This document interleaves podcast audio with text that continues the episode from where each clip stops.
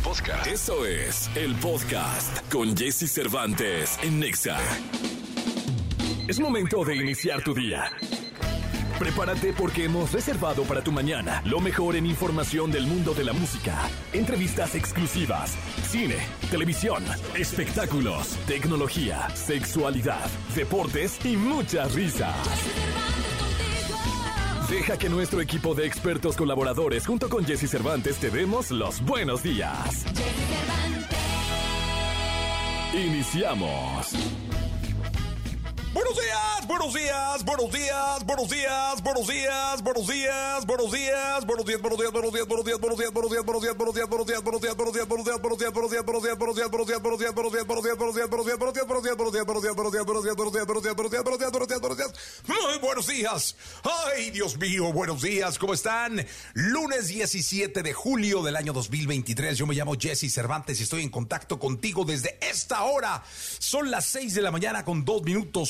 6 de la mañana con dos minutos. Y hoy tenemos un gran programa de radio. Estamos arrancando esta semana ya. Estamos en la segunda quincena del mes número 7. La segunda quincena, ya cursando la segunda parte del año. Y estamos llegando al mes eh, número 7 y al día 17. Sí, señor. Hoy, hoy vamos a festejar que México es campeón de la Copa de Oro. Ayer con un gol de Santi Jiménez. Yo no sé por qué no metían a Santi, este, ni Coca, ni, ni ni Jimmy Lozano desde el principio, pero salió eh, Henry Martin, medio molestón. Entró Santi Jiménez y bueno, creo que a la segunda o tercera jugada, ¡pum! Se fue solo, quedó frente al portero y metió el gol que nos dio el campeonato, la Copa de Oro.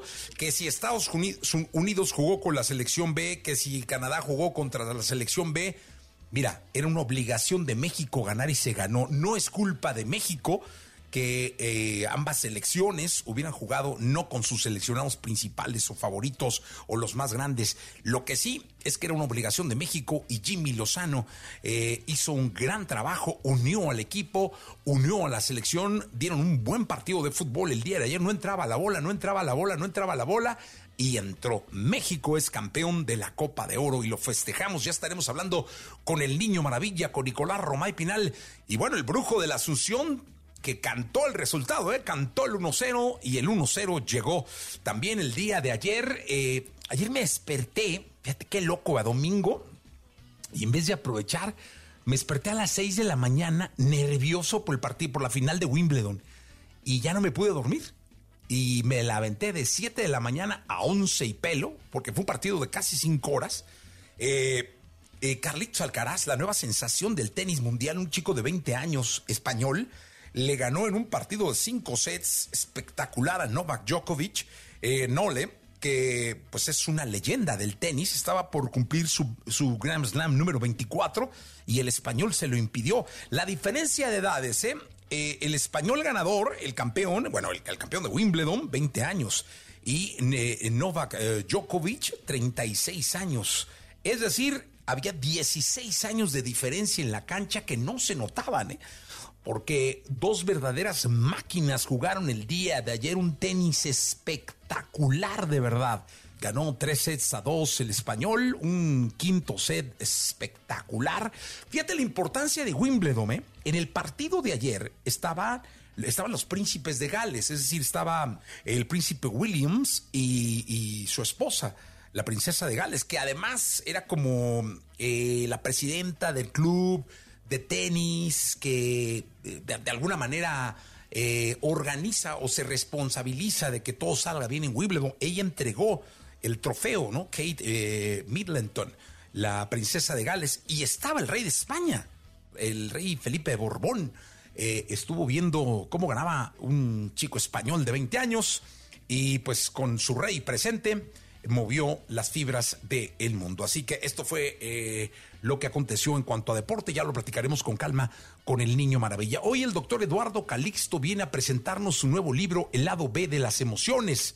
Como todos los lunes estará también Alessia Divari con la sexualidad estará, bueno, el niño maravilla, Nicolás Romay Pinal, hablando de fútbol. Eh, estuvo la jornada número 3 del torneo mexicano, jugó la selección, campeonó la selección. Hablaremos de tenis, Gil Barrera, estaremos hablando, eh, me imagino yo, de la Casa de los Famosos, que también ayer tuvo expulsión. y muchísimas cosas más. Hay un gran programa de radio, hoy viene Motel, en fin, nos vamos a divertir, nos lo vamos a pasar muy bien. Vamos con la frase, y la frase la rescaté de un libro que, habla de la, este que estoy leyendo, que les he venido eh, comentando, que es la, la, la psicología del dinero, ¿no? Y esto aplica para el dinero o no. Fíjate, dice por ahí, planificar es importante, muy importante. Pero la parte clave de cualquier plan, la parte medular de cualquier plan, es también planificar cuando el plan no va según lo planificado. Es decir, lo más importante de un plan es tener una gran salida para que, asumiendo la responsabilidad de que no todo vaya como tú lo planeaste, todo llegue a buen puerto. Sí, porque dice el refrán, tú planificas y Dios ríe. O bien, cuéntale a Dios tus planes para que sonría, ¿no? Así que qué importante es siempre tener una gran salida. Vamos a continuar con este programa de radio, si les parece. Estamos empezando realmente. Vámonos con Ed Sheeran y los ojos cerrados. Esto es XFM, son las 6 de la mañana con 9 minutos. 6 de la mañana ya con 9 minutos. Muy buenos días. Lo mejor de los deportes con Nicolás Romay. Nicolás Romay. Con Jesse Cervantes en Exa. El resultado es 1-0. Por la mínima. Por la mínima. ¿Gana? Gana México. A un brujo que es doctor, mi amor. le- Señoras, señores, pelos de punta, pelos de punta, porque el brujo de la Asunción. Oye, fíjate que ayer tuve que aclararle a la, nu- a la nueva productora. Ajá. Le, le tuve que aclarar a la nueva productora porque eh, muy contenta en el otro chat, Ajá. donde no está, que ya voy a meterlo al otro, dijo, le atinó. Y yo la corregí.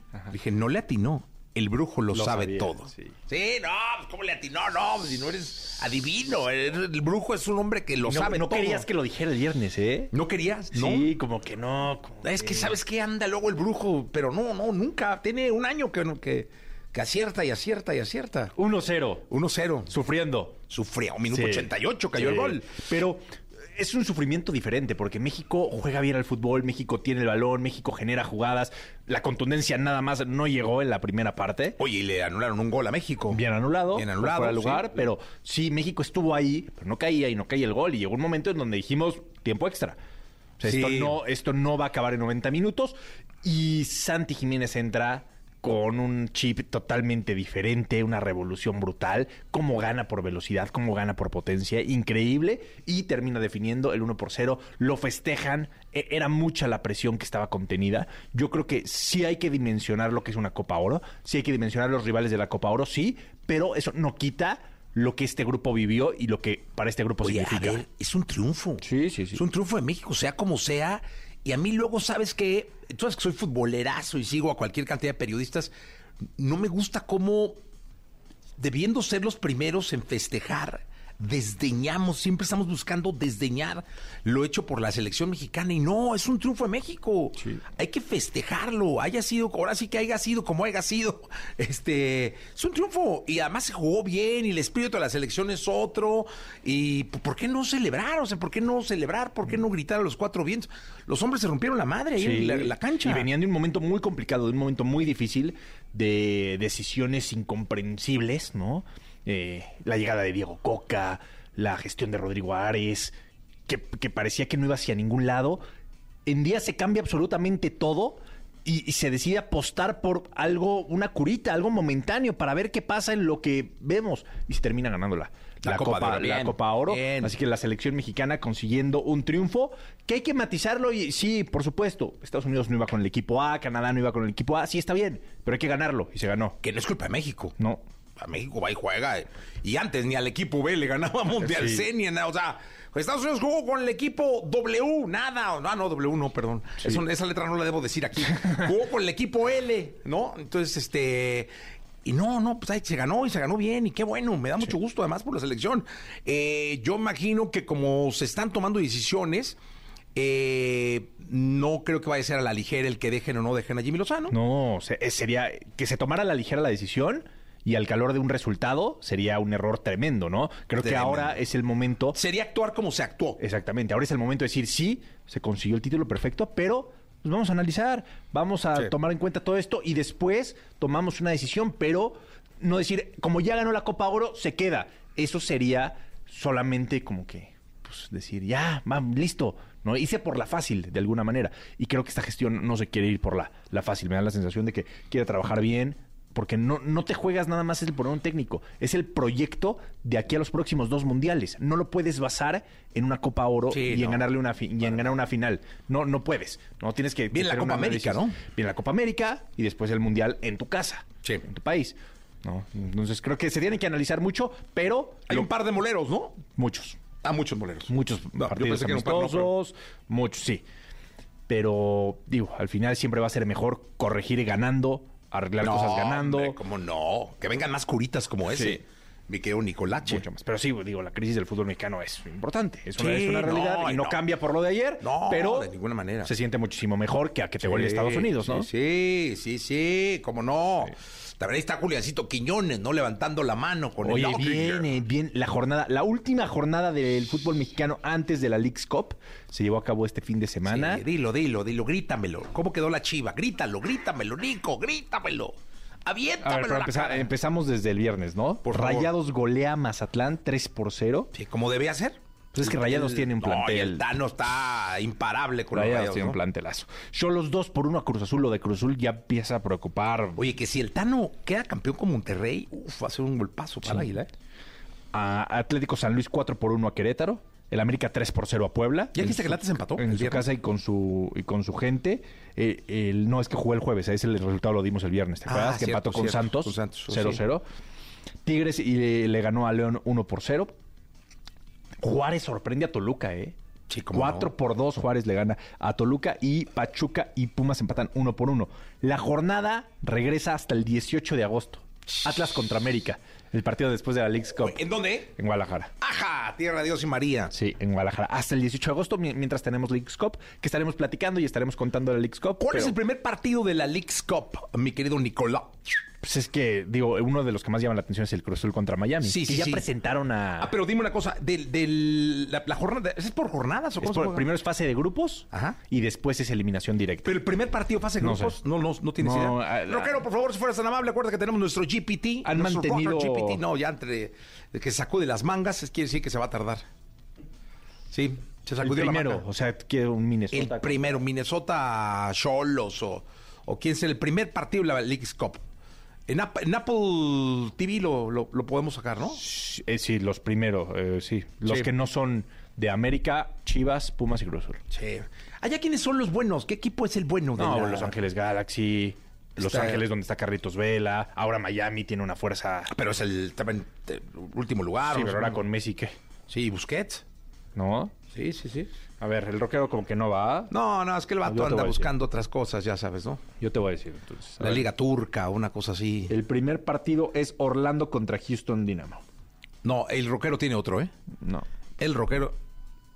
Ya empezaron ahí la, la gritiza de producción. Viernes, viernes 21 a las 7 y media. Vancouver contra. A León. Vancouver contra León, dice aquí el rockero. No, hombre. No, rockero. te- 21 de julio. No. Vancouver contra León, 21 de julio. Vancouver. Sí, pero ese, querido rockero, es a las 10 y media de la noche. Entonces no es el primero. El primero es Orlando contra Houston, después Cruz Azul contra Inter de Miami, como te dije, y después Dallas contra Charlotte, y después Austin contra Mazatlán y León contra Vancouver. O, o sea, de alguna manera, el, el- el Inter de Miami contra Cruz Azul sí es el- la primera jornada. Sí, el, el primer día, pero... Ese hay que verlo, ¿eh? O sea, tú lo que creías, querías era como el primero, el primero, primero, primero. El primer Orlando partido. City contra Houston Dynamo. Ah, ese ni hay que verlo. Eso no hay manera. Pero buen, buen intento, rockerazo. Buen intento, rockero. Buen- ¡Vámonos! Gracias, Nicolás. Te escuchamos en la segunda. En la segunda platicamos de Wimbledon, ¿eh? ¡Oh, qué partidazo! Nicolás Romay Pinal, el niño.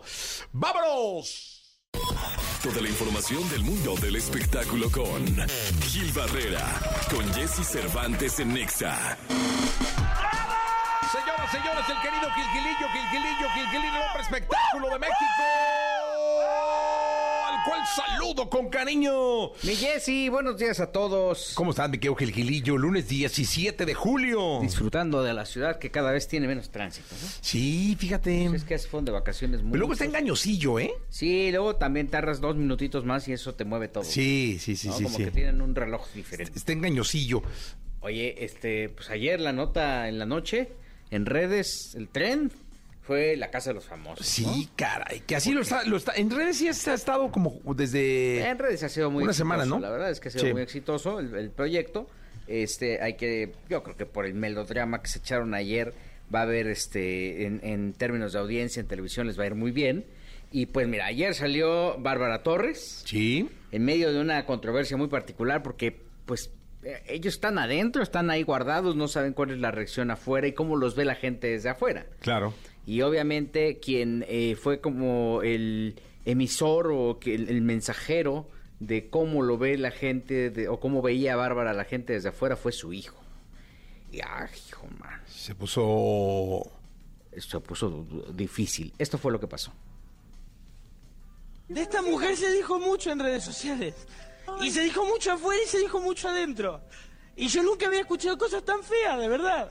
Y yo pido que así como todos tenemos una madre, en redes sociales se respeta la mía. Eso es lo único que pido. Gracias, Nacho. Ay, qué Gracias, gracias. Nada, nada, nada. Respira, respira. Este fue el hijo cuando, cuando sale y este que lo llevaron ahí de panelista y de que opinara y que todo ese rollo, él fue que dijo, oigan, pues es que, sí, o sea, los daños colaterales siempre son un rollo, ¿no? No, Entonces, y no se quitan con aspirina, ¿eh? no, no, no. O sea, no es que, no, ya está en poca madre hoy en el hotel. No, hombre, no, no, no. miji, Exacto. Eso.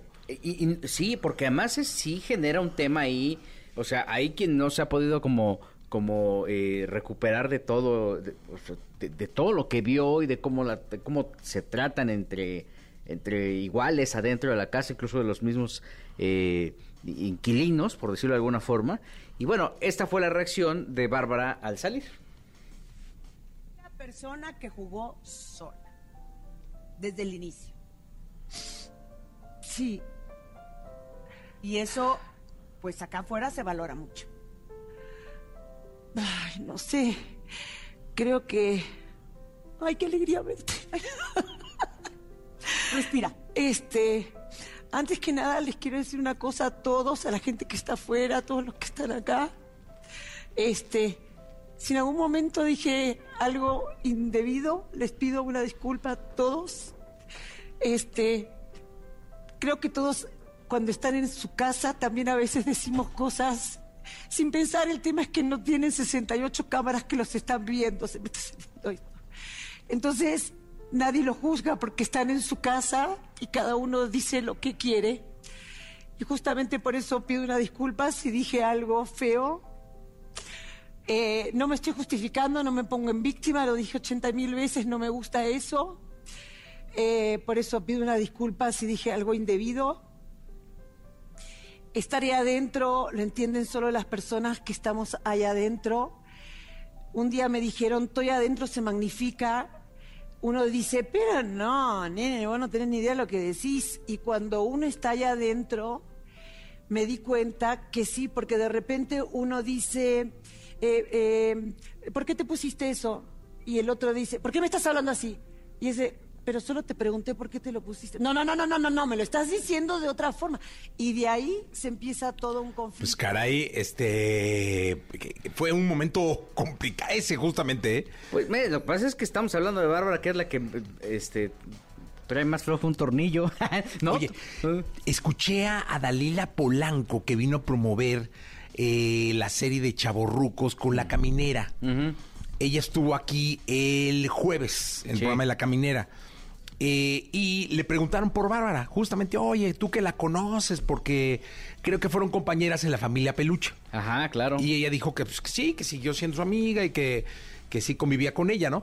Entonces le preguntaron un poco que qué pensaba de todo lo que estaba pasando allá adentro con Bárbara, de que las reacciones y todo. Y lo único que dijo eh, Dalila es que ella creía que no era un buen momento personal de Bárbara para haberse metido. Eh, Bueno, pues tampoco hace seis años. tampoco hace dos, ¿no? El niño. Creo que dejó la terapia antes de la pandemia, entonces aquí el tema es que pues sigas en, te- en terapia. Mira, no sé y no sé qué tanto le pueda afectar. Eh, hablábamos en algún momento que pudiera ser Bárbara el fenómeno de Carlos Eduardo Rico. ¿Te acuerdas cuando estuvo Carlos ¿Cómo Eduardo Big no? Brother que le ¿Cómo fue no? muy mal, ¿no? Sí, Entonces, sí, no, sí, es sí. un gran comediante, pero no, o sea, al final la gente terminó odiándolo, ¿no? Sí, no, y este señor siempre se pone a cantar, ¿no? Porque era como una, una este, reacción a todo, para, para protegerse de todo lo que había alrededor. Pero bueno, acá no sabemos en qué acabe el tema. Eh, no está preparado, eso es evidente, ¿no? La reacción no tendría que ser un genio de la producción quien pudiera tener el control de esto. Lo que sí es que en algún momento las emociones se salieron de control y no supieron eh, eh, tener una capacidad de respuesta. Ahí están los resultados. Ahora, si lo hicieron por rating, pues también que chafa, ¿no? pero, pero sí, sí es natural la reacción emocional que hay ahí alrededor y pues este, vamos a ver cuántas carreras, con cuántas carreras más va a acabar, porque la de Ferca le, le dio un rozón tremendo, ¿no? Esta de Bárbara le dio un rozón tremendo. Entonces hay que ver también este, este experimento, como le dicen, eh, con quién más va, a quién más va a sacudir. La a mí me, me inquietó mucho, y ya para cerrar, la inquietud de, de- le- la reacción del hijo.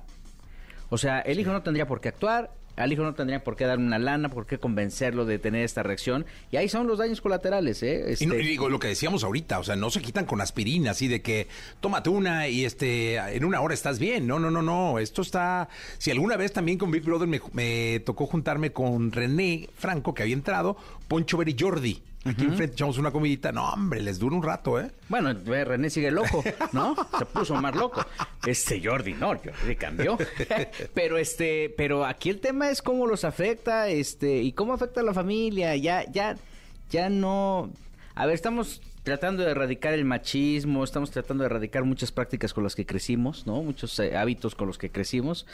Y regresar a lo mismo, que te empujan a lo mismo, pues este, lejos de mostrarte una evolución, te muestran un retroceso y esto lo está encabezando la televisión desde mi perspectiva. Entonces, no sé, a ver, ojalá y no queden más locos, Sí, hombre. ¿no? Mira, allá van algunos, mi Sí, va que vuela, ¿no? Wendy se quedó, se quedó Poncho de Nigris, la, la competencia se va a poner fuerte con Wendy, pues obviamente que es como uno de los rivales más fuertes, que por cierto el fin de semana también se le pasaron las cucharadas y también Sí. se convirtió en tendencia porque se explotó contra el Contra el luego ya salió Federica a hablar. Al rato seguramente va a salir Mancera y van a salir un montón. en la siguiente les platico de los cambios que hay en Venga la Alegría, porque siguen los cambios. Ah, no. Sí, sí, sí. ¿Siguen? Siguen los cambios. No me digas, Gilillo. Bueno, vamos a un corte comercial, regresamos. Buenos días. Todo lo que temes preguntar, pero te mueres por saber. Saber, saber. Sexo. Sexo. Con Alessia Divari. En Jesse Cervantes en Exa. Señoras, señores, niños y niñas. Bueno, los niños y niñas ahorita aguanten varita tantito porque siempre puede ser un tema escabroso el que nos presente la sexóloga Divari. Pero aquí está con nosotros Alexia Divari. Alexia, querida, ¿cómo estás? ¿En qué lugar del Muy mundo bien. andas? Ahorita ya estoy en Florencia. Vaya. ¿Ya en casita? Ya, ya estoy en casita. Pero bueno, el miércoles estaré en Nápoles, así que el miércoles me toca hacer la directa desde Nápoles. Y luego ya el lunes andaré por México. Ah, muy bien. O sea, ¿el lunes ya vienes al programa? No, el lunes porque estoy en Mérida. No, hombre, no, qué bárbara. ¿qué? Eres como una golondrina viajera. Exacto, la próxima semana estoy en Mérida y la que sigue ya nos vemos. Eso, pues muy bien. Tra- Te nos traes unos, unas bolitas de queso, ¿no? Ándale de Tere, de Eso. Doña Tere. Sí, eso estaría bueno, que un detallazo, ¿no? De la sexual, unas bolitas de queso para el público, así. Trae- pero tráete unas mil para que los alcance a todos. Ándale, exacto. Si no, no, no, como que se, se, se atora ahí todo, mi querida Dibarómetro. Todo quieres, y con garrote. Así debe ser, así debe ser, Dibari. Oye, Dibari, eh, hoy vamos a hablar de la imp- importancia del consentimiento en la sexualidad. Creo que siempre ha sido algo importantísimo y es fundamental en toda relación humana y más en una relación sexual, ¿no?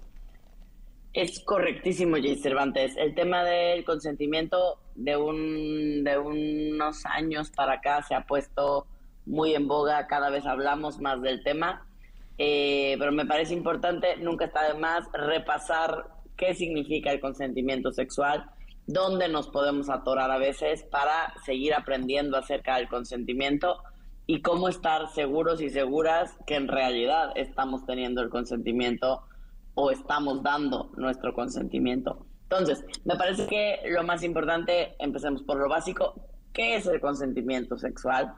Y el consentimiento sexual es cuando de manera voluntaria, informada y continua, em, las partes involucradas, las personas que están involucradas en ese acto sexual, dan su aprobación. Eso es el consentimiento sexual. Em, esta parte informada es muy importante. Es muy importante porque a veces Em, no estamos tan claros de a qué estamos diciendo que sí, ¿no? Entonces, decir que hay un consentimiento informado significa que las personas involucradas realmente comprenden lo que están aceptando y cuáles son los posibles riesgos. Es decir, si yo te digo, sabes que tenemos un encuentro y no usamos condón, estoy segura o estoy seguro que estamos todos entendiendo eso qué significa y que estamos dando nuestro consentimiento para eso. Sí, sí, bueno, es decisión de cada persona la manera en la que eh, se cuida, pero es importante que estemos claros a qué le estamos dando nuestro consentimiento y cuáles son los posibles riesgos de dar ese consentimiento. Entonces, sea que lo estoy pidiendo o que lo estoy otorgando, es importante, porque aquí es donde se puede volver truculento, ¿no? O sea, porque en realidad el consentimiento, que esa es la parte donde a veces nos perdemos, en realidad el consentimiento es compartido. Yo como persona que lo estoy pidiendo, que yo te estoy pidiendo tu consentimiento para algo, idealmente desde un punto de vista moral y en algunos países incluso legal, necesito estar claro o clara que la otra persona esté entendiendo a qué cosa me está dando el consentimiento. Sí, eso es clave, ¿verdad? Porque o sea, yo creo que en este caso hay que ser totalmente abiertos y dejar las cosas puntualmente claras en todos eh, los aspectos que pueda llegar a generarte una incomodidad, ¿no? Claro, por eso es súper importante tener, como siempre lo repetimos, una comunicación abierta, directa, honesta, en un mundo ideal antes, durante y después de un encuentro sexual. Ya saben que yo soy de las que siempre pugno y hablo y empujo por la comunicación y por hablar de lo que nos está pasando y cómo lo estamos sintiendo. Entonces, idealmente antes, durante y después, para que estemos claros de qué está pasando entre nosotros y cómo lo estamos sintiendo una parte del consentimiento que a veces se nos olvida es que no es perenne, es decir, no es para toda la vida, no es que una vez di mi consentimiento y nunca más, ¿no? Por eso en, a veces creemos o pensamos que, por ejemplo, en relaciones de largo plazo, ¿no? Que ya llevamos un rato con nuestra pareja y ya me dijo que sí una vez, entonces eso significa que siempre es un sí, que entonces ya no tengo que preguntar. No, error. Es el consentimiento se pide de manera, se pide y se otorga de manera continuada, ¿no? Incluso estoy en una relación estable, si estoy casado, casada, si vivo con alguien, si tengo muchos años en esa relación, eh, porque a veces se nos va, se nos va, sobre todo en ese tipo de contextos, creemos que ya no hay nada que preguntar eh, y sin querer podemos sobrepasar los límites de alguien o eh, ponernos en situaciones mm, poco favorables o incómodas, ya sea para mí o para la otra persona. Em, entonces, esto es súper importante. El consentimiento siempre va renovado y reafirmado constantemente. Pues mira, qué bueno que, lo pongamos sobre la mesa, porque tiene razón, y muchas veces eh, uno cree que porque ya estamos saliendo, ya, que porque estamos casados ya, que porque somos novios ya, y no, hay que estar en permanente y constante, eh, pues se puede decir, no sé si la palabra sea negociación, pero sí eh, fijar postura de compromiso, comunicación. Más bien es comunicación, claro. la palabra es comunicación. Exacto, porque muchas veces pasa, por ejemplo, sobre todo, o sea, en general, pero se presta mucho en prácticas en prácticas eh, sexuales como, no sé, por ejemplo, el sexo anal, que quizás para algunas personas no es una práctica cotidiana y entonces en algún momento te dije que sí, eh, por la razón que sea, porque quería experimentar, porque ese día se me antojaba, porque estaba yo de humor, por lo que sea. Entonces te digo que sí, eso no es un pase en blanco para siempre, pues, ¿no? No es que entonces cada vez que se te antoje ya no me vas a preguntar y entonces me puedes penetrar analmente cada vez que se te ocurra, porque yo ya te dije que sí una vez, que eso tristemente sucede en las relaciones, sobre todo en relaciones en las que nos sentimos con más confianza o que creemos que por ser mi pareja o por tener una relación estable, ya, ahí ya me dijo que sí, entonces ya no pregunto. No. Recordemos que el consentimiento va renovado y reafirmado de manera constante, aún, aún en las relaciones de largo plazo. Pues sí, eso es clave y es, es algo que no debe dejarse pasar porque de ahí se puede desencadenar una serie de frustraciones, una serie de desencuentros, de desilusiones, eh, de engaños y demás que duran para toda la vida. Eh, Divari, muchas gracias. Al contrario, gracias a ustedes. Manden sus dudas y nos vemos el miércoles. ¿El miércoles desde dónde? Desde Nápoles. ¡Ah, Nápoles. carajo! Muy bien. Dígame. Sí, ahí te, te llegas con una camisa de Maradona que ahí lo aman. Exacto, ahí lo aman sin fin. Gracias, cuídate. Un abrazo. Vámonos con música. Aquí está Bruno Mars 820.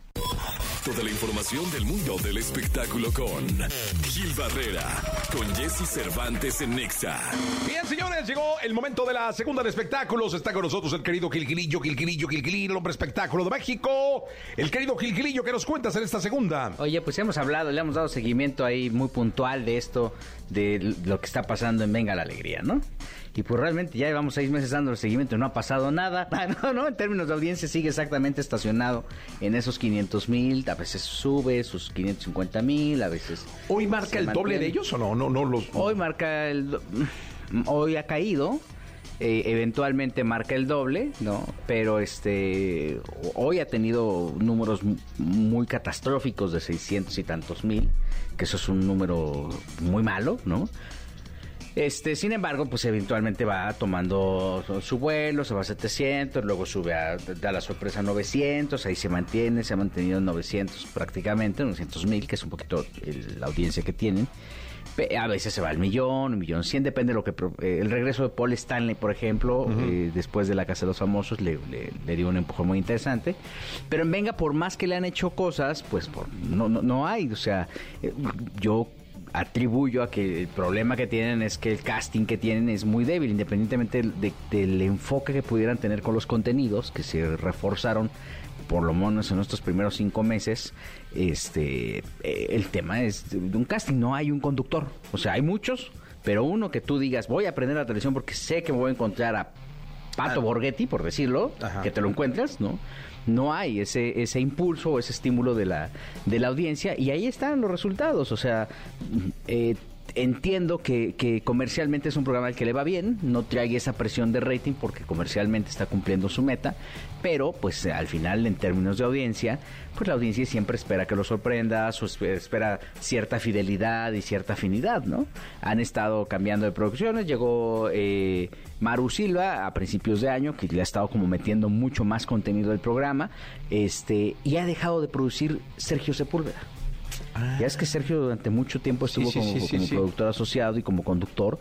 Y es una chamba bien pesada. O sea, este, si tú produces y conduces, es, no, no es fácil porque tienes que estar Juez y parte. en, en, en todos lados. O sea, tienes que estar al frente del- de la cámara viendo este, cómo transmites lo que vas a presentar y obviamente también supervisando que lo que esté pasando pues tenga eh, control de calidad, una nota que esté perfectamente bien realizada, bien diseñada, estructurada, una pieza que esté bien estructurada y eso pues complica muchas veces la operación. Sergio lo hizo mucho tiempo a raíz de la esto lo hizo desde, incluso desde el inicio cuando Adrián Patiño era productor de Venga la Alegría.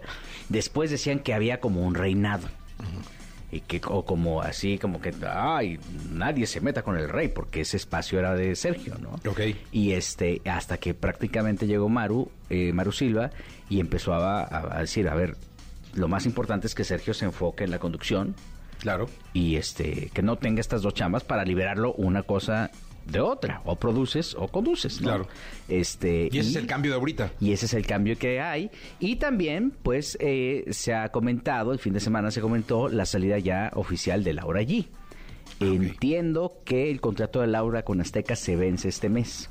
Y no sé si está en negociación, yo no he podido hablar con ella, pero este eh, es otro de los movimientos, de los más movimientos que se van a hacer de aquí a septiembre, este, que son prácticamente dos meses más, ¿no? Todo que sea en aras de, de perfeccionar un producto, de fortalecerlo, ¿no? A lo mejor hay alguien que no está a gusto, a lo mejor alguien no da el perfil, no lo sé, este, pero lo importante es que estos movimientos se están consumando y se están dando y al final sí le dan una sacudida a los productos, para bien Sí, o para no. mal, ¿eh? Porque a veces para, a veces tú, tú sacas una pieza que no te que, que a lo mejor es el equilibrio y entonces te vas en picada y te das cuenta de que, ay, me hacía falta este engrane y otra vez lo vuelves a buscar y a poner, ¿no? totalmente. Eh, Van a ver qué es lo que están haciendo, están haciendo eh, una especie de casting incluso con varios eh, en varios segmentos para ver quién se queda.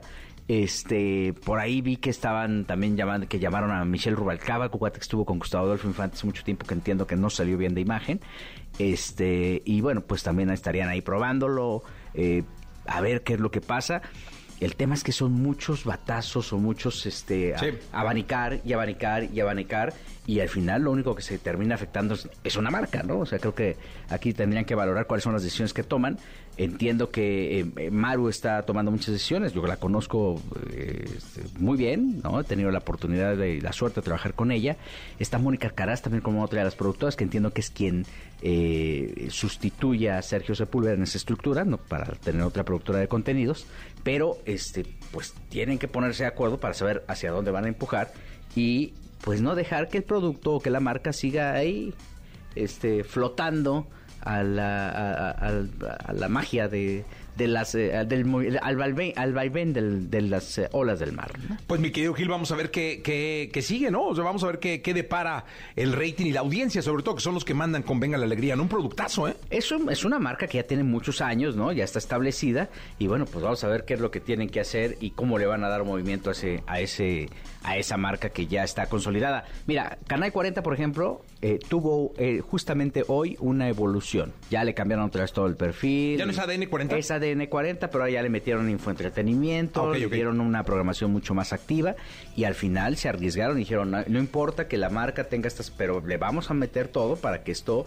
este Vaya generando. evolucione. Y entiendo, y lo, lo poco que he visto, no he visto mucho de toda esta evolución de ADN 40, es, es eh, un espacio completamente diferente a lo que estábamos acostumbrados a ver. O sea, sí tienen esta vertical de, de información, pero le han, eh, le han aderezado, han, saca- sacudido a los conductores, presentan una propuesta, una propuesta diferente, una manera de contar las historias diferentes, y al final, pues este experimento, yo creo que por lo que hicieron de estudios, pues les puede traer grandes resultados.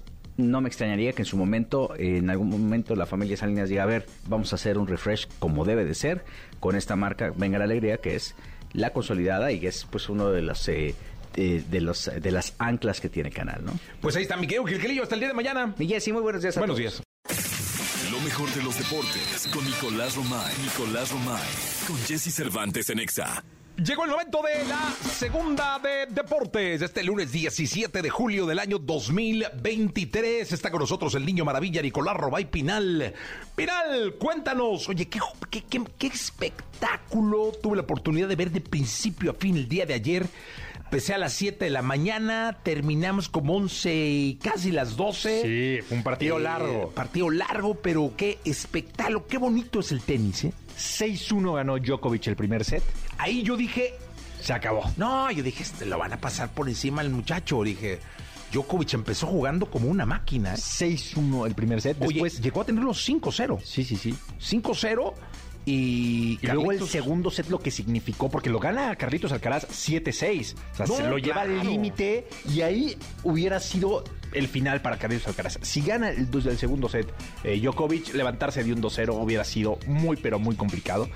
Eh, termina por ganar los 7-6. Después gana el tercer set Carlitos Alcaraz 6-1. Después Djokovic gana el cuarto set 6-3. Y el quinto set, ya cuando las piernas, después de, cinco sets y de jugar más de cuatro horas, lo gana Carlitos Alcaraz 6-4. El número uno del mundo es Carlitos Alcaraz. Y yo sí creo que levanta la mano y le dice a Djokovic, Novak, ya no está Federer, Nadal está viendo qué va a pasar, pero pues aquí estoy yo. O sea, no va a ser tan fácil para ti el ganar todos los Grand Slams como lo pensabas o como lo imaginabas. No va a ser sencillo porque tengo 20 años y porque aquí estoy. Oye, eh, muy chistoso cuando le entregan el trofeo y le dedica unas palabras a, a, a A Djokovic. Djokovic, ajá. Le dice, cuando yo nací tú ya jugabas torneos. Pues sí. Le, él le lleva 16 años, Sí, sí, o sea, sí. tiene 20. Djokovic jugó a los 36. Entonces sí, a los 16 seguramente Djokovic ya estaba jugando torneos. Increíble. Increíble. Y te voy a decir otra cosa. eh, también le dijo que se había inspirado en él, que había Sí, crecido muy viéndolo, cariñoso. muy cariñoso los Pues dos. es que ¿eh? sí, al final se estaba enfrentando a una leyenda. A una leyenda. Y Djokovic tiene absolutamente todo por edad, porque las lesiones no lo han castigado tanto, para romper todos los récords de Nadal, de Federer, todo. Pero van a aparecer este tipo de jugadores. Por lo menos aquí está Carlitos Alcaraz diciendo, no va a ser fácil. O sea, van a salir nuevos jugadores y la van a poner complicada. Oye, y le, le explicaba al público por ahí de las 6 de la mañana que estábamos comentando el, el partido que estaban dos monarquías de, de Europa por Sí. presentes en el juego. Estaban los príncipes de Gales, eh, el príncipe Guillermo y la princesa Catalina, Ajá. que es, es como la mm, presidenta del club este que entrega los trofeos. Ella entregó el trofeo, estaban los hijos, Sí. este, y además estaba el, el rey de España. sí, sí. O sea, había dos casas eh, monárquicas Ahí. ahí viendo Y el eso juego. sin contar la cantidad de famosos. Hombre, estaban Estaba- todos. ¿Quién quieres que esté? Estaba. Estaba Brad Pitt, estaba Emma Watson. Keith Richards, Emma Watson, o Sí, sea, quien quieras estaba. yo creo que los actores ahorita con este asunto de la huelga dijeron vámonos a Wimbledon. Todos. Y estaba atiborrado de estrellas. Sí. Atiborrado de estrellas el partido. Eh, un juegazo, ¿eh? Un- partidazo. aparte un torneo muy especial, se juega en césped, se juega de blanco. Es una elegancia tremenda. Si ahí no hay de que. Es más, a, a la jugadora en la final, no me acuerdo cómo se llama ella, Jasper, creo que se llama. La, ¿Pero una de las que salió a calentar con ropa de color. Y le dijeron, no. La regresaron, le dijeron, Sí. aquí es de blanco, señorita. Sí, aquí ca- cambia un poco la, la, la dinámica de los diferentes torneos, que, que está bien, ¿no? Al final, pues digo, yo lo entiendo, ¿no? No me acuerdo el nombre de la jugadora, igual dije un nombre mal porque no soy muy fan del tenis, pero sí, este partido me embelezó. Sí. Y la elegancia y cómo se disputa. No, no, impresionante, de verdad. Y ver, ver a Djokovic al límite, reventando raquetas. Este, No está, es que no está acostumbrado a ser derrotado, pero tiene que manejar esa tolerancia a la Sí. frustración porque se va a encontrar con muchos jóvenes que corren más que él, que aguantan más que él, y es cuando Djokovic tiene que sacar la experiencia. Eh, hasta el día de mañana, mi Nico. Bueno, mañana platicamos qué va a pasar con la selección mexicana de fútbol, la Leagues Cup, todo lo que va a pasar. Ya está, gracias. Nicolás Roma y Pilar el Niño Maravilla. Hasta el día de mañana, en punto de las 6 de la mañana. Se quedan con Jordi hasta la 1 de la tarde. La entrevista con Jesse Cervantes en Nexa. Doctor Eduardo Calixto, médico cirujano y doctor en neurociencias por la UNAM. quien realizó su postdoctorado en fisiología cerebral en la Universidad de Pittsburgh, Estados Unidos. Hola, aquí con Jesse Cervantes. Cenex llega a la cabina el doctor Eduardo Calixto para presentarnos su nuevo libro. El queridísimo doctor Eduardo Calixto, hombre, caray, hace un buen rato que no tenía el gusto y el placer de, de saludarte, de verte en este programa del cual tú fuiste una piedra angular durante mucho tiempo, durante muchos años, y ahora agradezco que regreses, que regreses a, a promover uno de tus libros. Eh, primero, ¿cómo estás? Feliz, feliz de estar aquí contigo. Es de verdad entrar con amigos, sentirme, sentirme en casa, querido Jesse. Muchas gracias. No, quiero decirle además al público que estamos frente a uno de los especialistas más importantes que tiene el cerebro humano en nuestra lengua y eso me da muchísimo gusto. Eh, y además me da mucho gusto que traes bajo el brazo, que ya me había llegado, eh, un nuevo libro. Sí. El lado B de las emociones. ¿Tiene el lado B? Sí, fíjate que sí, uno se queda pensando, ay, a ver, ¿por qué me enojé? ¿No? Luego se enoja uno así. Ajá. Y te- lo primero que te dicen es, no te enojes. Y la pregunta sería, ¿por qué no me debo de enojar?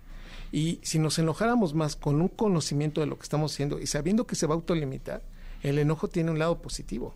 Esa es la parte B, ¿no? Eh, Claro. A ver, me hago competitivo, hago que las cosas no pasen como venían sucediendo, igual el llorar. Entonces, cuando platico del lado B, imagínate, Jesse, y alguna vez lo platicamos aquí, porque también ese libro nace con algunas eh, entregas que hicimos aquí en EXA. Las groserías. Uno se queda pensando, oye, pero no es bueno ser grosero. No, yo no diría no es bueno, pero tampoco es malo. ¿eh? El hecho de generar groserías incrementa la liberación de beta endorfina en el cerebro. Se tranquiliza uno y se adapta uno más rápido a un problema. Entonces, grandes ventajas tenemos de hacer algunas cosas que pensamos que no deberían estar. Entonces, en términos generales, yo digo, el lado B es entender por qué me enojo, por qué lloro. Y entender que, pues, el, el estrés, por ejemplo, por arriba de 90 minutos es caótico. Por abajo de 90 minutos también te hace que salirte de un punto en donde pues uno pensaba que no debería no hacerlo. El cerebro ejerce lo que todas nuestras células de nuestro cuerpo hacen, máxima eficiencia con el mínimo gasto de energía. Oye, doctor, hoy está de moda, muy de moda. Eh, creo que esta moda la acervó eh, la pandemia. Sí. Eh, una palabra que es muy común en nuestro diario comunicar. eh, que yo no sé si esa palabra entre o no entre en el lado B o en el lado A o hay otro lado. Sí. Ansiedad. Sí, por supuesto. Y entra porque a veces no nos damos cuenta que ya hasta la ansiedad es tan presente. En ¿Qué es la ansiedad? Es, una, me- es un mecanismo que nos hace ocuparnos y preocuparnos por algo que no ha existido y que pensamos que va, va a existir, que se va a presentar y que hace que pongamos más atención sobre eventos que consideramos negativos y que nos lastiman y que tiene un proceso que a la medida que va continuándose llega a ser lacerante y tan obsesivo que por momentos no nos deja atravesarlo, no nos deja pasar. Y se mete tan en el presente que entonces somos, por un lado, buscamos un culpable. Cuando usted busque, cuando tú trates de identificar un culpable y dices, ah, es que, ¿sabes por qué pasó esto? Por Jesse. Claro. entonces, ese es un dato de ansiedad, por ejemplo. Segundo punto, te pongo tres opciones enfrente, ¿no? Así, a ver ya. Vamos a resolverlo. A, B o C. En, en ansiedad solamente se, se ve una sola solución, no tomas las demás. Entonces pareciera que, oye, pero te convenía la B. La C incluso, mira, era tan atractiva. Un cerebro en ansiedad se queda solamente con una. Y si me lo preguntas desde el punto de vista neurológico, hay una región en el cerebro que se llama amígdala cerebral que libera una proteína que se llama neuropsina. Neuropsina. A mayores niveles de, neuro- de neuropsina nos hacemos ansiosos. A ver qué estamos haciendo. Empezamos a movernos en el mismo lugar. Son los que empiezan a mover el piecito, los Yo. brazos. Y entonces empieza así como a tocar un piano que no existe, ¿verdad? Pero está en la mesa. A ver, ya te diste cuenta que el cerebro no puede sacar todo el proceso emotivo y te empezamos a, a direccionalizarlo con movimiento. Ese sitio, ese movimiento, entonces hace que tu cerebro solamente se focalice en una idea obsesiva, que es el último punto que tiene la ansiedad. Estamos dándole vueltas a un pensamiento. Y ese es un lado B, porque a veces si yo te digo, ¿qué pasó, Jessy? ¿Cómo estás? Pues estaba bien, ¿eh? Hasta que te vi. Ah, y todos voltearon así, espérate, pues, Jessy. pues, Es el doctor, Es el doctor. Sí, pero pues, me está preguntando, ¿no? Estaba bien, hasta que lo vi, ahora estoy mejor, ¿no? Porque estamos hablando. Ah, y en ese momento... Qué nos dije, "Oye, doc". Que, que- que entonces nos damos cuenta cómo a veces, con el mismo detonante, podemos ser diferentes en cuanto a el origen de una emoción. A ver, aquí hay una, una sentencia que me parece maravillosa. Dime. Los celos no siempre matan la pasión. Exacto. Qué No. interesante, ¿no? Hay un efecto que se llama efecto Coolidge. Y aquí te va, aquí se los comparto. Coolidge era un presidente norteamericano posguerra de, de, de Estados Unidos y de manera muy interesante lo llevan a una granja y le dicen, mire, qué bonita granja y todo. Y él le dice al granjero, oiga, qué buena granja. Y está con la esposa y le dice la esposa, seguramente usted tiene gallos que hacen su trabajo, ¿verdad? Y, y le dice el granjero, claro, señora, eso se lo debería decir al presidente. Entonces volteé y el presidente, no, no lo estoy inventando, ¿eh? Dice que ocho minutos se quedó viendo la jaula de los, de los gallos y las gallinas. Y dijo, oiga, ¿y estos gallos lo hacen con una sola gallina o lo hacen con varias? Luego, luego la cachó el granjero y le dice, con varias, señor presidente. Eso se lo debería decir a la señora. Cuando nosotros tenemos una interacción con, pare- con personas y a tu pareja les parece atractiva otra persona, a ti esa, esa fracción de celos te dice, no, espérame, es mi pareja, que nadie la vea porque es mía. Ese celo incrementa mucho, estoy hablando de un margen de adecuada salud mental.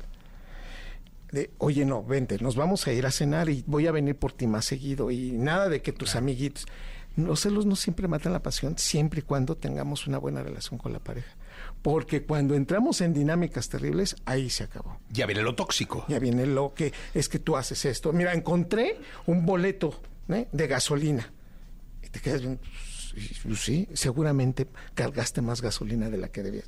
Entonces, entramos en celotipia queriendo encontrar cosas que por momentos es lo que empieza a ser la toxicidad en la pareja. Oye, el libro está re bueno porque aquí hay ot- otra frase que me pareció espectacular. Dice, tener asco tiene beneficios. Sí, por supuesto. Dice, las neuronas crean estrategias para evitar con eficiencia la presencia de lo que nos desagrada. Por supuesto. ¿Tener ya- asco tiene beneficios? Sí, por supuesto. Tú llegas a un sitio, mira, les voy a poner, espero, a ver, con mucho cuidado lo voy a decir porque en este momento están desayunando muchos de nuestros amigos o tienen su torta. Por favor, separen en este momento por lo que voy a decir. Siempre cuando olemos excremento humano, popó, en un sitio, automáticamente salimos.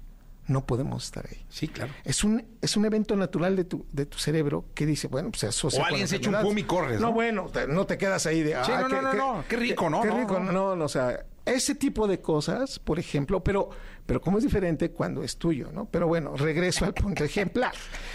El punto es que nos alejamos porque hay aversión a cierto tipo de olores, porque lo relacionamos con enfermedades. Y por lo tanto, el asco tiene una- un mecanismo de, que- de defensa. Fíjense nada más con esto. Una mujer embarazada es más sensible a cierto tipo de sabores, pero también alejan a otros. ¿Por qué? Porque una mujer embarazada se aleja de los sabores amargos, porque muchos de los venenos en la naturaleza son amargos. Por eso muchos de estos sabores, en términos generales, hipersensibilizan y los alejan para cuidar al embarazo. Ah, O sea, de alguna manera el asco hace que te alejes de lo desagradable. Exacto, de lo posiblemente eh, tóxico o peligroso en una situación.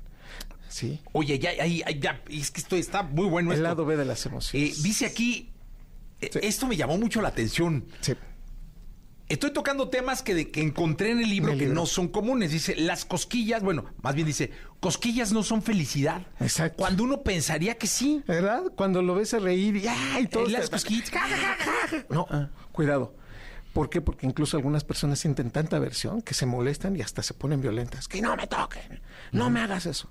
El proceso de la cosquilla es un proceso que se integra directamente en la corteza parietal de nuestro cerebro y nos hace generar una percepción, sí, de, de sensaciones distintas. Y solemos, el 70% se ríe.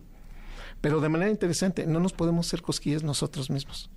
Porque el cerebro ya sabe que vamos a hacernos cosquillas y entonces no son tan, tan Ah, altas. claro, sí, y entonces la gran mayoría de nosotros tenemos esa sensación, pero reírnos por cosquillas es más por un fenómeno de aprendizaje por, por felicidad.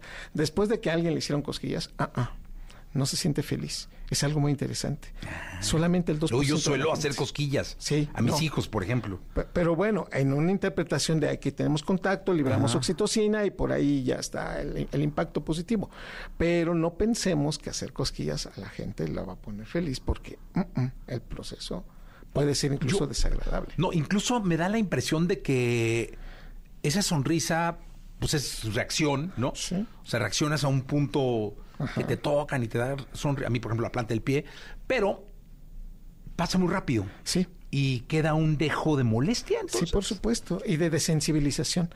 Cada cosquilla, así como cada buen chiste que nos cuentan, nos desensibilizan en menos de siete segundos. Podemos escuchar el maldito chiste ocho veces y ya no nos agrada. Es más, Claro. hasta decimos, ay, esto ya. Otra vez. Otra vez. Entonces, la, la ventaja es que nos pone contentos. La desventaja es que esto rápidamente se desensibiliza. Y bueno, por último, doctor, eh, mi madre me decía eh, que ser agradecido es algo muy importante en la vida. Es decir, eh, hay que aprender, siempre me decía, aprende a dar las gracias, aprende a dar las gracias. Y todo el tiempo, de, de esas, de esas cosas que te dicen las- los papás que luego te resultan molestas. Porque tú dices otra vez, ¿no? Sí, gracias. Y, pero afortunadamente ahora sí. Por favor. Eh, y gracias. ¿no? Y se dice Aquí dice eh, agradecer y emociones. Agradece, agradecer y emociones. Dice las emociones. Dice agradecer a los demás conecta neuronas corti- corticales del hipocampo, el giro del cíngulo y la ínsula. Decir gracias. Sí. Dice establece neuroquímica inmediata para disfrutar el momento. Sí. Y cambia el proceso de culpa, de vergüenza. Decir gracias nos deja un halo de satisfacción. Quien la, o sea, quien la está diciendo y quien las está aceptando. Es una palabra mágica que está en todos los idiomas y es un adherente social. Cuando tú dices gracias, aunque sea algo muy simple, ¿no? O sea, pásale, por favor. Ah, muchas gracias. Esa sensación de placer nos puede durar mucho tiempo.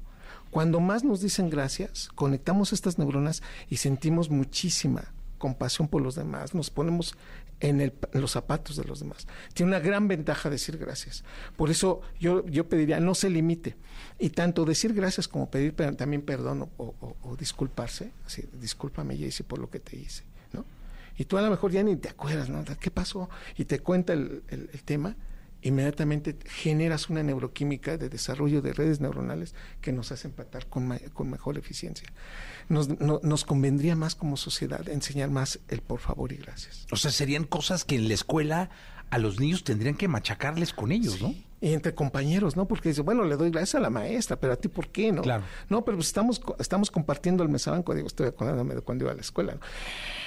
Si dejamos gracias, hola Jessy, imagínate, ¿no? Que estuviéramos en el mismo salón, oye Jessy, gracias, ¿no? Y tú volteas y, ¿por qué? Porque viniste hoy y platicamos la clase. Digo, sería fantástico porque eso es lo que hace adherencias sociales, que desafortunadamente no tenemos hoy o, o- o nos cuesta mucho trabajo generarla. Entonces, en el lado B es eso.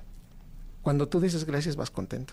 Y ya no te enojas tanto en el tráfico. Ah, o, o- o disminuirías el hecho de, pues te estoy esperando. Ay, gracias por esperarme. Esa parte ayuda mucho. Todo eso y más en el lado B de las emociones, el nuevo libro de eh, mi querido amigo el doctor Eduardo Calixto. Eh, y qué gustazo que estés. Ahora está a la venta ese Aguilar, está a la venta en Todos los lados. puntos de venta. Sí. Perfecto. Sí. Pues mucha suerte con el libro, doctor. Muchas gracias, querido Jesse. No, al contrario, gracias a ti por estar acá No y me lo voy a echar. Espero que sí. No, seguramente. Gracias. Gracias, doctor Eduardo Calixto. Eh, vamos con la radiografía. Me imagino que leíste Mafalda alguna vez. Ah, ¿no? feliz, claro. Yo también era súper fan. Bueno, un día como hoy, en 1932, nació Quino, su creador, el padre de Mafalda. La entrevista con Jesse Cervantes en Nexa. Motel. Rodrigo Ávila y Billy Méndez son un dueto mexicano amantes de la música. Su gran trayectoria es parte del corazón de miles de fans que disfrutan cantar sus canciones y ser parte de sus conciertos. Hoy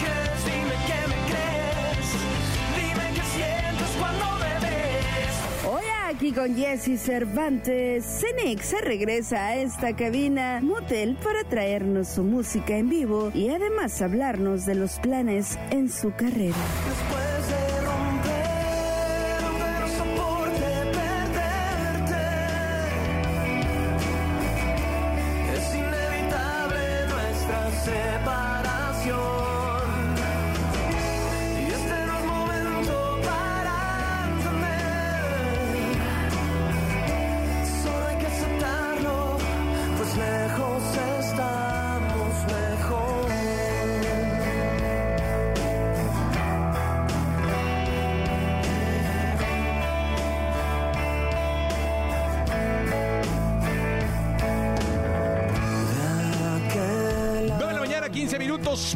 Está con nosotros. Qué gusto saludarlos de nuevo, caray. Oye, Jesse, muchas gracias por la invitación. No, hombre, al contrario, sabes que me da muchísimo gusto saludarlos porque les estaba yo diciendo antes de empezar que prácticamente van a dar el grito en el lunario. Prácticamente, pues un- unas cuantas horas antes. Sí, Pero caray. sí, próximo 14 de septiembre vamos a estar ahí dando un concierto. Qué rico, ¿no? Sí, increíble. Dígame una cosa, eh, ¿este lunario viene precedido de algún otro show acá en la Ciudad de México? ¿O es parte del arrancar algo? o- Estamos como arrancando algo. O sea, el año pasado lo, lo vimos como, como el año donde empezamos a sacar canciones nuevas después de mucho tiempo Ajá. y empezar a echar un poquito a andar la rueda. Este, hemos tenido bastantes presentaciones por ahí a lo largo del país, pero nos faltaba una por aquí en Ciudad de México y pues escogimos el, el lunario para empezar. ¿no? Está Ojalá que- bien. Sí. Porque estamos muy siempre emocionados. ahí empieza como el caminito, ¿no? Lunario, luego Metropolitan, la, la, la, la, la, ¿no? Claro, claro. Y pues la verdad es que hace mucho tiempo no hacíamos un concierto acá. Este, la última vez fue, yo creo que hace un año, algo así, casi.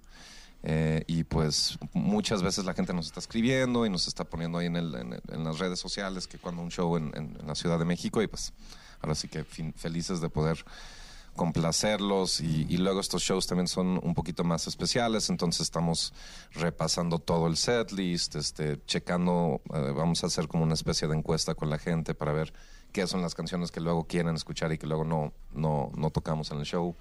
Este, pensando en invitados, haciendo como, tirando todo por la ventana.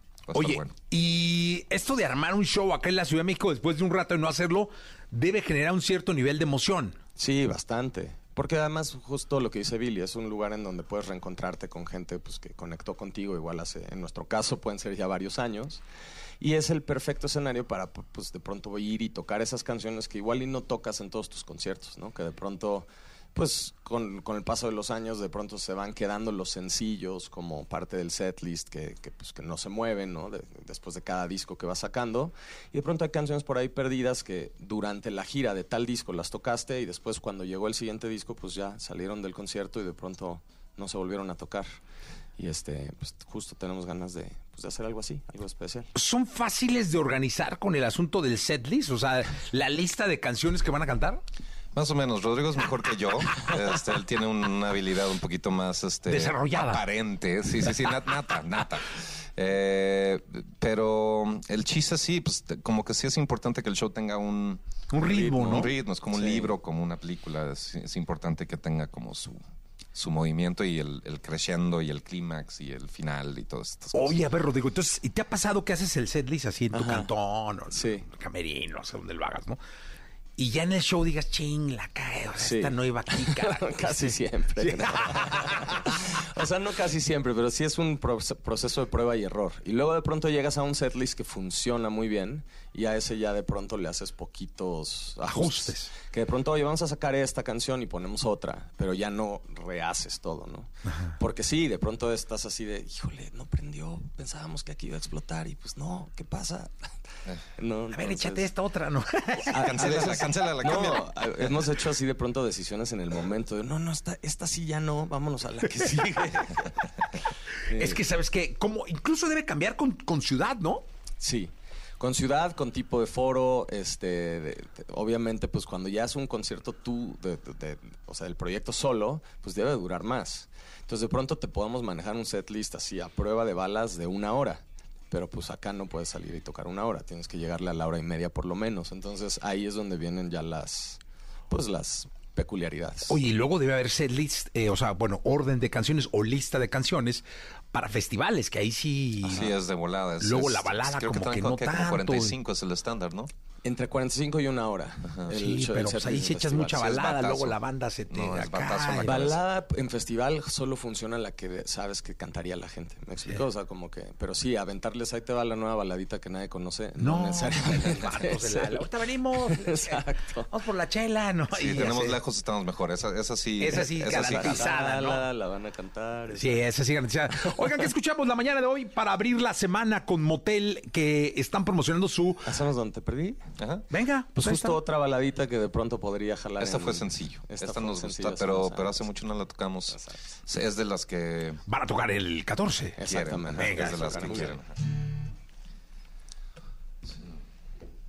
bien.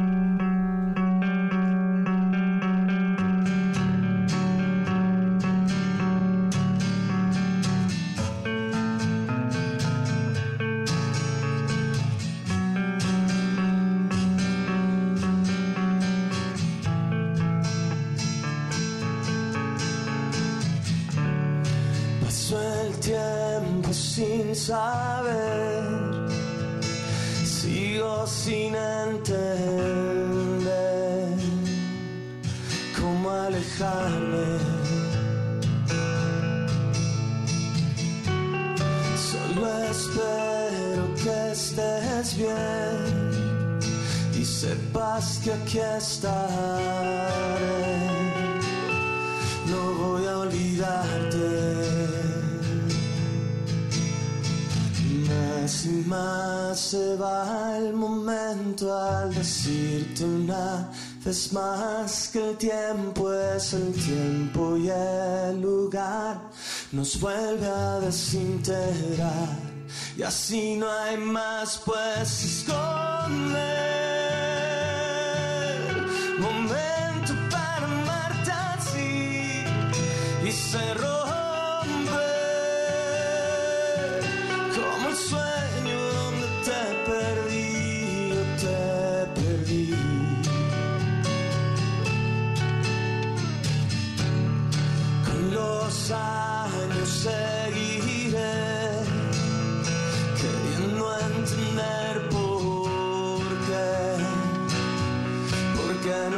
nos dejamos.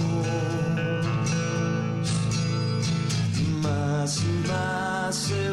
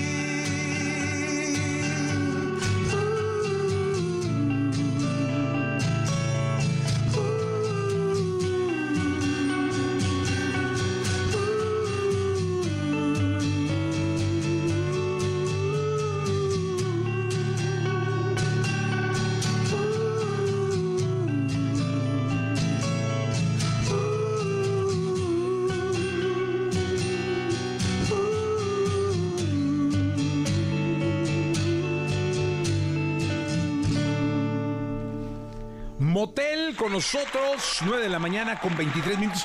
Oigan, este asunto de, de- Me llama la atención que luego hay muchas bandas o muchos artistas que ya no hacen el soundcheck, que ensayan bien poquito. Y alguna vez me hablaron, estaba yo en Nueva York de vacaciones, me dijeron, oye, ¿no quieres ir a ver a YouTube? Dije, ah, pues sí, ah, fíjate que los vas a conocer. Ah, no me digas, qué padre. ¿Y en dónde? No, pues en el soundcheck. Ya, yo dije, no, estos güeyes no hacen... El soundcheck para el público es como el ensayo o la prueba de sonido que hacen los artistas antes de los conciertos, ¿no? Des- des- creo que se tenían, no sé cuántos Madison Square Garden, y dije, estos güeyes no. No deben de hacer. Pues sí lo hacen. O sea, lo hacen y pues, se lo echan bien y... Y este bono ensaya hasta los discursos y este, este asunto, ¿no? O sea, si fue así como, wow. Ahora, hasta los discursos. Sí, sí, te juro, o sea, se los ponen en pantalla y se echa el speech y para cómo checar que todo esté ah, bien. que todo esté en bien. realidad creo que es- depende de eso, o sea, como YouTube y nosotros y muchas bandas, después de trabajar muchos años con tu equipo, también el equipo sabe las especificaciones que a ti te gustan para trabajar. Eh, entonces puedes salir con un poco más confianza de que sabes que las cosas van a estar como necesitan estar. Pero... eh, Pero si hacen prueba de sonido, sí, sí. Pero, ajá, si haces prueba de sonido, a veces mm, estamos en logística y el vuelo que se no retrasó y no se Ah. pudo llegar y entonces si tienes a tu equipo estás tranquilo. Si estás con gente nueva, Ajá, pues ahí sí, sí, no. pues no saben cómo usas tus pedales, no saben eh, checar si la letra del discurso, o sea, como Sí, mil, sí, mil sí. detallitos. Entonces, pero entre más soundcheck haces, pues más cómodo estás en el show, ¿sabes? Y ensayan, digo, fuera del- de la prueba de sonido, sí, sí, sí, después de tantos años siguen ensayando. Pues para montar canciones Exacto. nuevas, ¿no? Cuando hay que montar canciones nuevas o hacer arreglos nuevos y así, entramos como en un, un par de semanas intensivas de ensayo. Pero la verdad es que hay muchas que, pues, que ya, no tienes por qué ensayar. Y me ven, ¿verdad? Exacto. Ya más bien, más bien ella los ensaya a ustedes, Sí, ¿no? sí, sí, en sí, el show, así, ah, este güey están fallando. No, luego pasa que, por ejemplo, en esta pausa así larga que tuvimos de no tocar y así de pronto, pues, oye, que salió un bomberazo, pues vamos. Y de pronto, pues, no dio tiempo a ensayar. Estás, estás nervioso antes de tocar y de pronto te das cuenta que es un reflejo para ti, ¿no? O sea, llevas, llevas tantos años haciendo de alguna manera esto que pues que tu, tu memoria regresa, te acuerdas de todo, los dedos van a donde tienen que ir en la guitarra, o sea, es algo, algo padre. Sí, oye, ¿y dónde ensayan cuando ensayan? Tenemos un espacio ahí en, eh, en Pedregal, que es este mm, casa de un te- del, del Lino, del tecladista, cantante, guitarrista, multiusos Ajá. este, de la banda, y él tiene una casa increíble que, que ahí ensayamos, muy, muy a gusto. Eh, porque luego yo he ido a ensayos y para uno que va es bien aburrido. Sí. O sea, la de uno que va, o sea, Sí, "Oh, obvio, pa- te invitamos al ensayo, chingue, Que luego no se oye tan aburrida, ¿no? No Sí, se oye. repasas la canción tres veces, Sí, tú sí, sí oye, repitan pues, este pedacito, nada más el pedacito. Y dices, chingue, qué cosa tan aburrida. Un poco. Pero para ustedes sí debe ser interesante porque es como un laboratorio, ¿no? Ajá, es un estudio y muchas veces este a- em, alguien necesita checar algo, algo de una rola, entonces le dan a eso un par de veces y ya como que aclaras tu duda. Y también es un espacio de convivencia, ¿no? Es como luego ahí tiene un jardín padre la casa donde a veces hacemos un asadito y tocamos, luego comemos y estamos como pues conectando con pues con, con nosotros y con la banda y así para Eso es importante, la convivencia, ¿no? Sí. Sí, es muy importante porque toda esa vibra y toda esa energía que inviertes ahí, pues luego lo subes al escenario y, y justamente también luego hay participaciones, ¿no? Como, no sé, nosotros con Patty y la gente dice, oye, es que se llevan muy bien y dices, pues es que llevamos pues dos, tres años de gira eh, conviviendo, jangueando, eh, echando cotorreo y eso inmediatamente sí se, sí se nota, se nota y se siente. Eh, igual que se siente luego a veces cuando la gente no se conoce, ¿no? Y es como un nuevo encuentro. Eh, nosotros hemos tenido la fortuna de que cada dueto y cada participación que hemos hecho, con igual y la excepción de Bimba Bosé, puede ser, ¿De qué? de que no la conocíamos, Ah, eh, sí, no. pero, pero casi todos han sido camaradas y amigos. Oye, para esto de los 2000 es, este, es otra dinámica, ¿no? Otra dinámica. Ahí son ensayos intensivos antes del show, pero después te dejas de ver así. Un rato. Sí, hasta que, Hasta que vuelves a vuelve tocar. ver. Ajá. Pero sí me decían que entras en la canción Perenganita y participas con no sé quién. Ah, sí, sí, sí. Y este... Es otra cosa, hay un, hay un como un guion muy armado, Ajá. donde canción por canción vienen las estrofas, quién va, dónde vas, o sea, es un, es un- es un una cosa distinta. Este, acá de alguna manera, pues nosotros estamos más acostumbrados a como un rollo de, de, de como equipo de fútbol, ¿no? Como de a ver, tú haces esto, tú haces esto, tú haces esto, y todos juntos logramos un, pues un, un resultado y hay medio, medio como, como una especie de espacio abierto para cascarear, ¿no? O sea, que de pronto pues vamos a empezar a una especie de solo y que Billy, entonces él inventa algo. En 2000 es otra cosa absoluta, es como empieza un... Das de cuenta que un ¿Es como show- un musical, digamos? Pues más que un musical, es parecido a lo que decías de Bono, que hasta el speech está practicado, Ajá. ¿no? O sea, es como un, es un show de otro, de otra magnitud, de otro nivel, entonces todo está muy bien cuadrado desde, desde que empieza, ¿no? Sí, porque si no, imagínate, se descuadra. Ahí mi improvisación. Pues es que hay muy poco Se fue más largo el, el solo de Billy, vale, No, no, no, mano. O sea, Son sí, ya. 11 artistas lo que ha llegado a estar ahí en el Sí, escenario. es o una sea, cosa más, más que muchos son bandas, entonces es... Sí, Billy, ya salió Ana Torroja, Exacto. apúrate, cabrón. ¿no? O sea. ¡Ya córtenlo! Otra vuelta. sí, sí, sí. Oigan, ¿qué escuchamos? Este, pues una de las nuevas que sacamos el año Venga, pasado. venga, venga. Bailando al amanecer. Te encontré al atardecer, ibas descalza y estabas sudando y yo te abracé, te acompañé, bailando hasta el amanecer. La última vez que estuve a tus pies, todos brincábamos para elevarnos y aquí estoy de pie contigo otra vez, bailando hasta el amanecer. Qué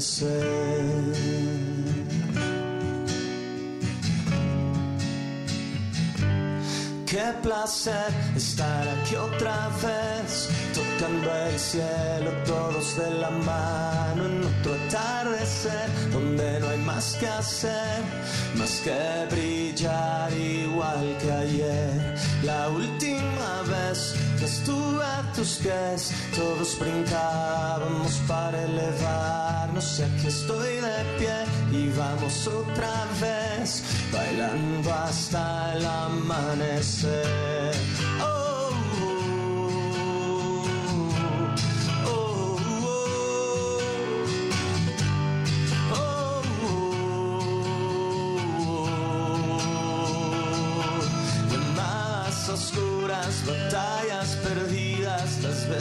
que huimos de todo escondidas, usamos la puerta de entrada y salida por mil horizontes de noche y de día. Y fuimos por el mundo queriendo sentir tantas emociones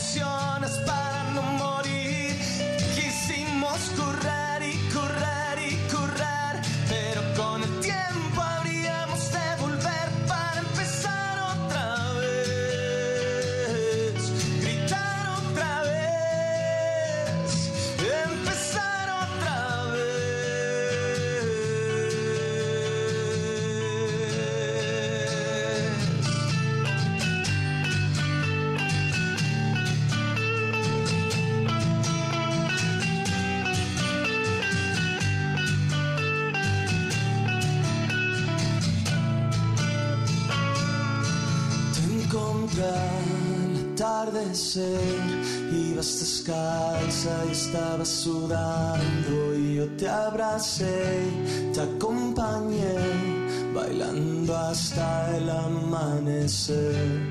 La última vez que estuve a tus pies, todos brincábamos para elevarnos, sé que estoy de pie y vamos otra vez para acabar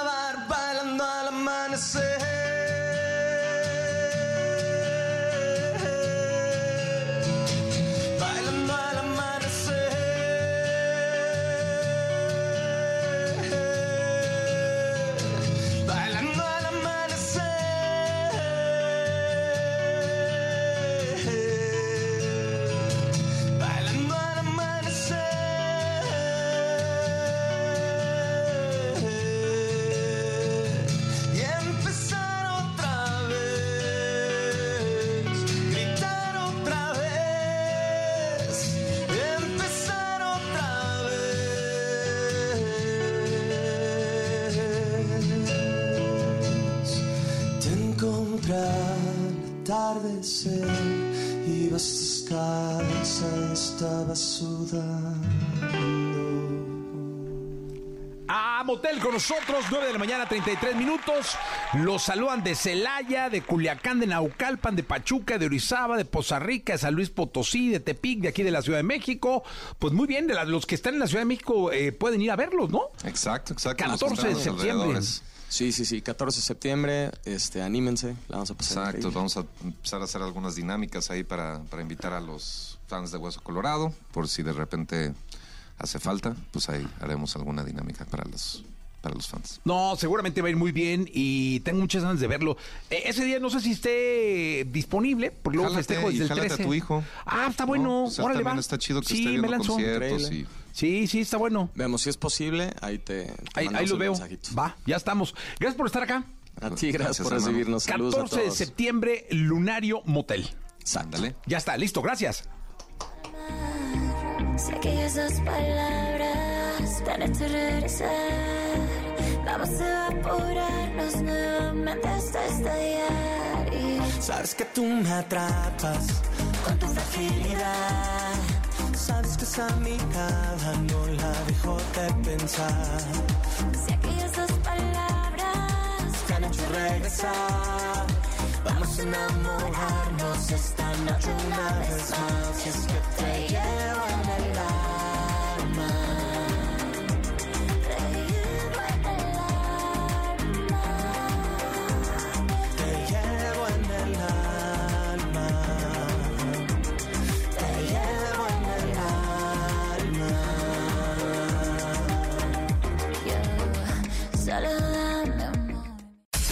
Escuchaste el podcast de Jesse Cervantes en Exa.